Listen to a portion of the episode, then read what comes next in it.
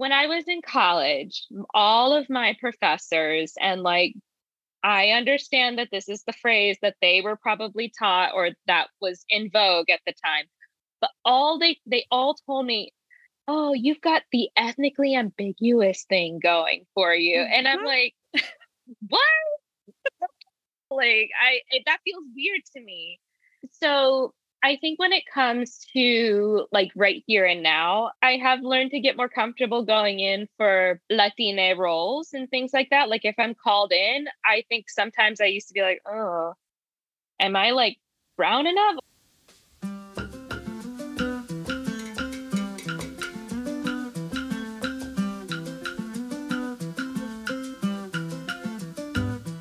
Hola, ¿qué tal? What's up, everybody? Welcome to the Spanish Sin Pena podcast. I'm Taisha Cameron, a Nuyorican on a mission to finally learn Spanish and share the stories of other members of the Latin community that don't speak the language fluently either.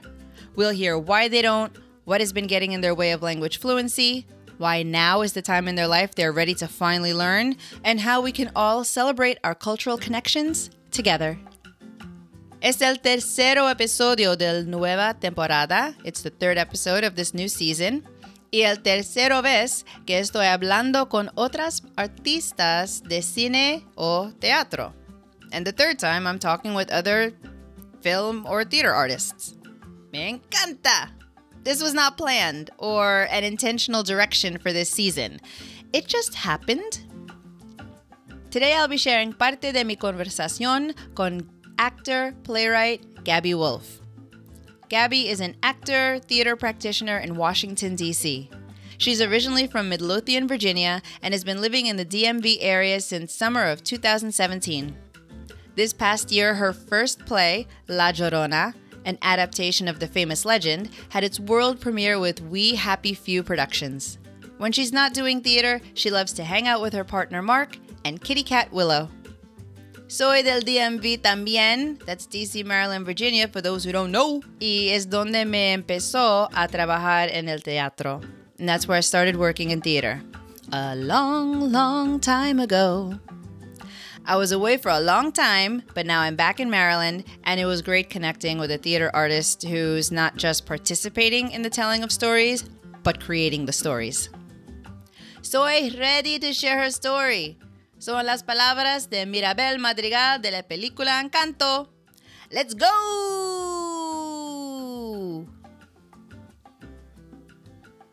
I would love to hear your story, how you identify what your connection or your disconnection has been with the Spanish language or culture in your life. Mm, yeah, my name is Gabby or Gabriela Wolfe. I grew up in Virginia, in Midlothian, Virginia specifically. And I guess my background so, my mom is from Panama, specifically La Chorrera, and my dad is from the States. And then, so I'm mixed race. Like, my mom is like indigenous Latina, and my dad is white. So that's always been a fun thing to try mm-hmm. to navigate my whole life. Um, and then, yeah. So, long story short, like my mom didn't have like the most fun childhood growing up in Panama, and she left when she was pretty young. She married my dad um, when she was 19. They met because he was serving in the military down there, and then she moved here. So she's been living longer in the States than she ever lived in Panama. So I feel like just now in like my late 20s, I've been really like trying to dive into my Latinidad like on my own as a kid growing up, you know, there was like little exposures here and there. Like I had, I grew up eating plantains and like black beans and rice and pico de gallo and like things like that. And I knew my numbers, my colors, how to say please and thank you in Spanish. Basic words, but um, I think because my mom was learning English when I was born or like you know she had kind of assimilated a lot by the time i was born. I didn't necessarily get that like typical or i don't even know if typical is the right word but like first generation experience that a lot of other first gen kids have where they like maybe speak spanish completely and speak english completely as well. So yeah like i have a little bit of connection with my family in panama. I i make I try to talk to one of my theas a lot. And then, um, but I feel like I'm still learning a lot and still figuring out what kind of relationship I want to have with it. What was the moment or the event that made you more interested in diving into your Panamanian roots and just your connection to the Latin culture? So I I wrote a play during quarantine. Um, I wrote a play based off of the legend of La Llorona, which I know mostly comes from has its roots in Mexico, but if, if you once you research into it, you find it pops up all over the place. And I realized that writing this play, incorporating lines and words in Spanish, and um, realizing that kind of like promoting myself as like a Latina playwright or like, you know, that kind of thing, I was like, I need to do the work and like mm. kind of reconnect because like if i if i want to make any kind of strides or like effort to connect with the latina artists in the theater scene then i felt like i was just like i should you know try to learn some spanish and like you know figure out what it means to me to be latina and like it is something that i feel like has always constantly called to me throughout my life but then it called louder during that experience you feel you're discovering for yourself about what it means to be Latina? Mm, I'm finding that it's, I think for a long time, I thought it meant that it was just going to be responsibilities. Like I was going to have to, like, I have to learn Spanish. I have to make a lot of effort to, like, learn food, how to make the foods, how to do this, how to be like really, really good at being Latina. And then I realized ultimately, no, like there can be joy and fun. So um, I think that specifically through this Spanish Sin Pena program, I'm learning how it it's fun to connect with it. And it doesn't have to be about being super good or being the best or like trying to prove or like come off like, oh yeah, I grew up speaking Spanish my whole life. Like, girl, no, everybody's gonna know, and it's okay. So, like, you know, I I think combating with the the voices of negativity or like thinking like, oh, you're a poser or like, you know, you're not really. Um, you know, I mean, I I heard that from external voice from like real people in my life, but at the same time, it's just like I think I'm probably my biggest critic. So learning how to mm. tell that tell that Gabby to be like, nah, it's it's all good. So yeah. Stop talking that Gabby. yeah, yeah, yeah, yeah, yeah. I know. what do you feel has been okay? So that makes me think, okay, you're an actor, a playwright, you mm-hmm. are in the theater scene.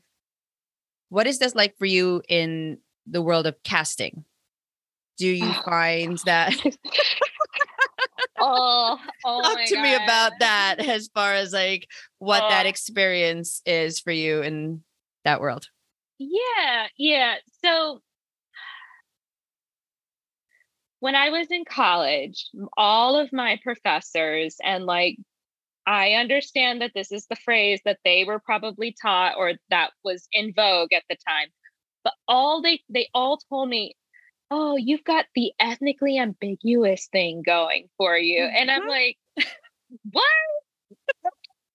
Going out there and like rooting for somebody who's, you know, from the Middle East or something like that's not cool. Like I it, that feels weird to me.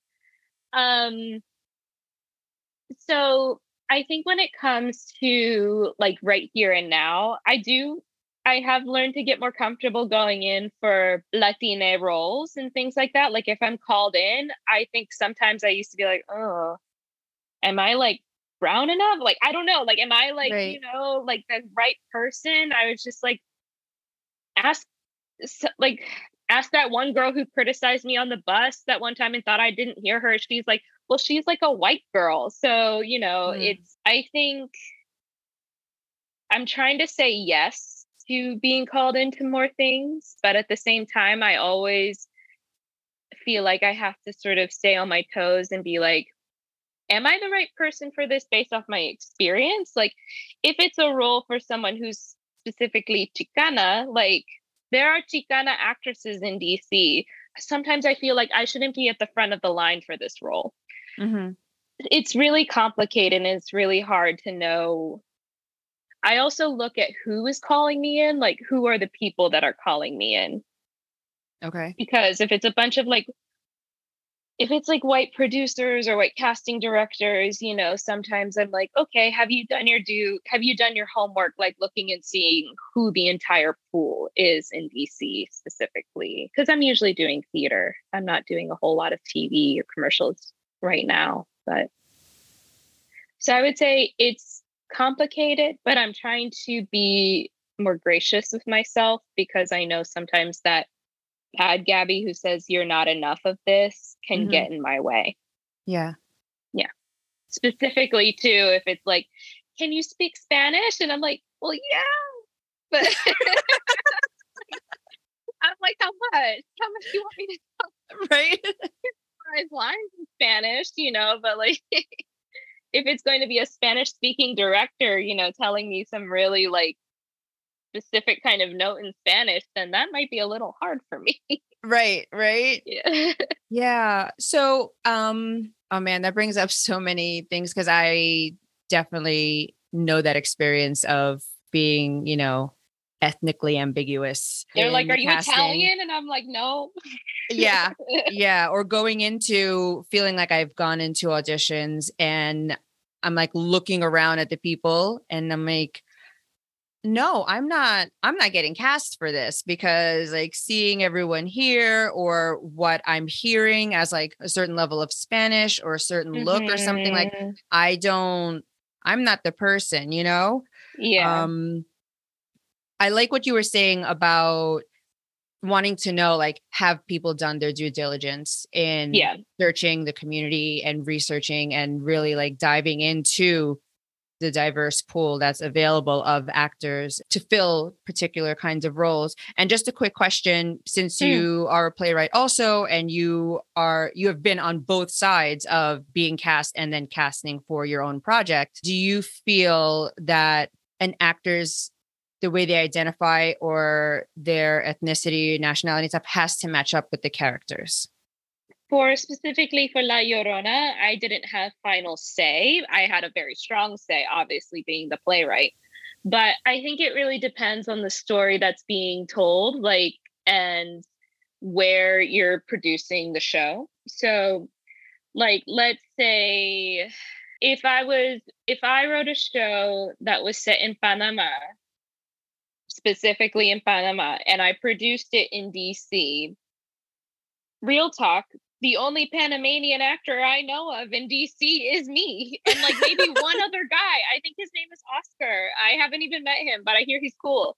So, you know, it's like I might need to be like, okay, well, this is inherently a story. Like this might be a story about you know people in central like in panama specifically but i i think you know, I'm not in Panama or anywhere close to producing it. So I would be more amenable to having other actors, especially too, like looking how much money I have. Like I can't fly in these actors or I can't, you know, I don't have the money to pay to bring the the quote unquote right people in or to bring bring the the specific people in, I should say. So I think in that instance I might be more open to casting people from like, you know, Ecuador or Guatemala or things like that. But again, I think with casting, like I do not envy their job at all because I think it's sort of like it's it's very tricky, but at the same time it's not. Like I think where a lot of casting directors kind of get a little muddled and this is why it's important to have casting directors from global majority is specifically with Latina roles, they they kind of think we're all the same sometimes. Mm-hmm. Like we're all like moreno, morena, like you know, olive sc- tone and like black or dark brown hair, and like that's not necessarily the case. I think for me, specifically for La Llorona, La Llorona, because it was a fairy tale, a legend, and I chose not to set it specifically in Mexico. Like I said it in Once Upon a Time, land, basically, mm-hmm. that was once upon a time in Latin America. And because I personally felt like this story pops up everywhere, so everyone has their own version, I felt that's where I found that I was like, we had people who were from Ecuador, we had people who were Guatemalan, we had people from Spain. Like, you know, we pulled all of those different experiences and sort of interwove them into the casting for my show specifically. What was it that and I know you said during the pandemic that it's when you started writing your play and feeling this like desire to get more connected to this other part of you that you were not fully immersed in. And when did you make the decision that you wanted to join Spanish Sin Pena? And like what was going on at that moment to say, this is the, what I feel I need right now? Hmm. Because it's been over, it's been a little bit, about a year or so. I think at that time I had just been involved in a a play that I, like it was like a virtual play kind of thing and it was interesting for that play i had been brought in because i also identify as indigenous i am not connected with whatever tribe i might have been part of because of just like unfortunately the the result of colonialism and just like my family didn't keep track of that also family disconnects like you know not knowing certain people in my family, my mom not knowing certain people in her family. But mm. the thing is, it's like it's very obvious based off of skin color and DNA results and like location and everything. Like we are indigenous. And I remember feeling like I should not be in this room or like I this is weird for me. Like I don't know. Like and I think the reckoning or like the big not the reckoning, but like when the whole We See You White American Theater Manifesto came out, I feel like it changed the way a lot of people think about representation and like who's telling the stories, what are we doing to push people of global majority up to the front of theater, specifically in the United States. So I was having such a like hard time feeling like I belonged in that room so I talked to the director, who's a lovely, lovely woman. She's Taino, which I believe are the indigenous people of Puerto Rico specifically. And she, in the most loving, loving way, she put me in my place and was like, girl, you need to be in this room. and I was just like, I don't know. She's like, stop it. And so I think after that talk with her, I felt so inspired and I motivated. And then I think days after, I saw a Spanish Sin advertisement on my Instagram. And it was like, you know, it was like a sign from God. I don't know. Like, right. yeah. I was just like, I, and I was sitting there and I was like looking through it and I was, and I was like telling my boyfriend, Mark, I was like, what? There is a program for people just like me. And I was like, I was like, and they have they have music class and it's for like people like just like me who didn't grow up speaking Spanish but want to learn. And like, oh my God. So I and he was like, you should do it. Cause he had tried to like encourage me to go to Spanish classes in the city, but I don't know. I was just like, I don't know. Like, right. know, I was like, I don't know. And then, but then it was like, I kept reading about the program, I was like, oh my God, this this is me. So uh, it's like one of those commercials you see, and it's like, are you tired of having right. this break on you? And I'm like, yes. Yeah. It's like, are you looking for a change? And it's like, yeah. and you know, the beautiful like teal blue, yellow is very flashy and pretty. So it's just right. like, this looks great. So, yeah. So yeah, I feel, um, I feel, feel like a lot of people, those ads, the algorithm was getting all of us. It was just like, I know. I was like, thank God I have my microphone on on so many apps, so it can't catch me. Um, I would love to know for anyone else out there who is trying to get connected to their own, you know, Latin, Latine, whatever, you know, however they feel comfortable identifying a culture and want to learn the language more, like what advice would you give them based on what you've been learning through your journey? I would say, and I know this is a cliche, that it is a journey. It's not going to happen all in one day.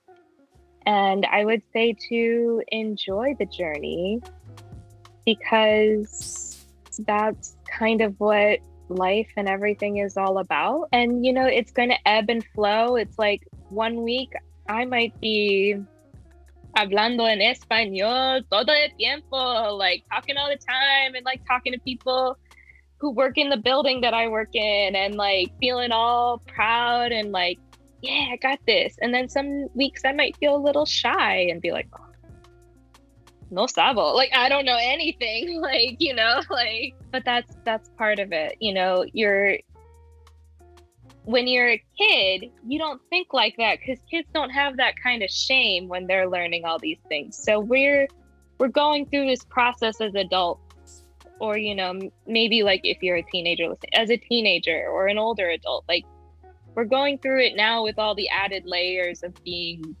older, and that's I think what makes it a little bit harder because we don't have that same childlike freedom that we had before, but I think you can recapture that, especially in and I mean, guys like Spanish Sin they do such a good job of capturing that joy and making you feel safe and messing up and like not making you feel bad because you don't know what this is. They're like, I can't wait to tell you the chisme about Pepe Aguilar that you didn't know before. And it's like, now I know all the about Pepe Aguilar that I didn't before. And so it's like, I didn't even know what chisme was until like three months ago. And now I feel so cool that I do know it.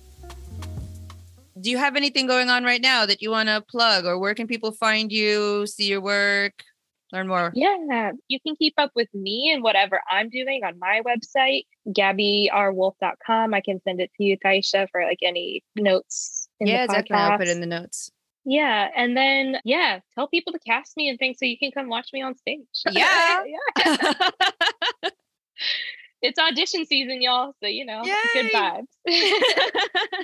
May you get cast in all the things. Thank you. but not too many because I need to all the things that are the right projects for you to be working on in your life right now. Absolutely. Yes. this sounds like it's coming out of left field, pero quédate conmigo. Stay with me. Cuando la película In the Heights came out, me encantó. Soy un gran fan. I'm sure there's another word for fan in Spanish, but I didn't look that one up. Whoops. Soy un gran fan de Lin Manuel Miranda. So there's that. In the Heights fue el musical que mi esposo y yo vimos el noche que nosotros se comprometió. It's the musical my husband and I saw the night we got engaged. Y fue el área de Nueva York vivimos por dos años cuando nos casamos. And the area of New York we lived in for two years when we got married. El última es en inglés porque that will best express what I need to say. So, back at In the Heights. When what seemed like the entire Latino community was up in arms and wanting to crucify Lin Manuel for the casting of the film, I was enraged, like livid, almost to the point of taking to the comment section of people's IG accounts kind of pissed. A place I avoid like the plague, and one most people have not learned how to yet. And as I sit here thinking about the question I posed to Gabby should an actor's identity match that of the characters? And thinking about the movie version of In the Heights, it makes me wonder what are the stories we as a community still feel are not being told about us, and which one of us is finally going to step up and tell them instead of complaining about how other people are telling them? Because while it might make us feel like we're doing something powerful and positive in the moment to take to social media and rant our feelings in our little echo chambers, when it comes to doing the work and being part of changing the narrative Hollywood and other forms of media have shaped about Latinidad, what it means to be part of the Latino community and culture, what are we actually doing? Are we telling our stories as we see them? Are we collaborating with people who are doing the work and supporting them to bring that project to life? Are we looking and researching to see what is missing and filling in the gaps about what it means to be part of this gigantic, beautiful community? Can we support others in our community who are making the effort to tell the stories they feel are missing without tearing them down for not doing it in the way we think is best or to the level that we feel it quote unquote should be? I'm not asking this from a place of trying to shame us into action because one, that doesn't work. And two, this is Spanish Sin Pena. We don't do shame here. That's the stuff we're working together to let go of. This is inspiration to say, I can be part of the change in small ways that grow to be gigantic waves of change. Every time you share your story on this podcast, you are making that change. Every time you listen to an episode of this show, you are making that change because you're seeking out different stories and validating the life experiences of others in the community. Every time you are creating your own work with dignity and grace in this world, you are part of making changes to any and all stereotypes and or incomplete ideas people may have of what it means to identify as a member of the Latino, Latina, Latine, pick your vowel community. I want to thank Gabby for sharing her story today. I want to thank her for actively participating in changing the narrative, being part of the storytellers in the world that are stepping forward to create, adapt, and reimagine the way the world looks at us. Muchísimas gracias for your curiosity in nuestras historias, our stories. You can follow Gabby and see what she's performing in next by checking out her website and IG, which are linked in the show notes. And if you want to learn more about Spanish Sin Pena and their mission to empower the Latinx community, check out their website and IG, which you can also find in the show notes. My intention today was not to get on a soapbox, but to inspire. This little podcast here is the platform I'm using to tell our stories. And for that to work, I need you to be brave enough to share them. And the other way this makes a difference is if you take the time to rate and review the show if you're listening on something like Apple Podcasts. Share it with a friend you feel it will help inspire, and let more people know about the show and the work Spanish Sin Pena is doing to change the narrative of how we are viewed as a community of beautiful, and I mean beautiful, people. Again, gracias y nos vemos.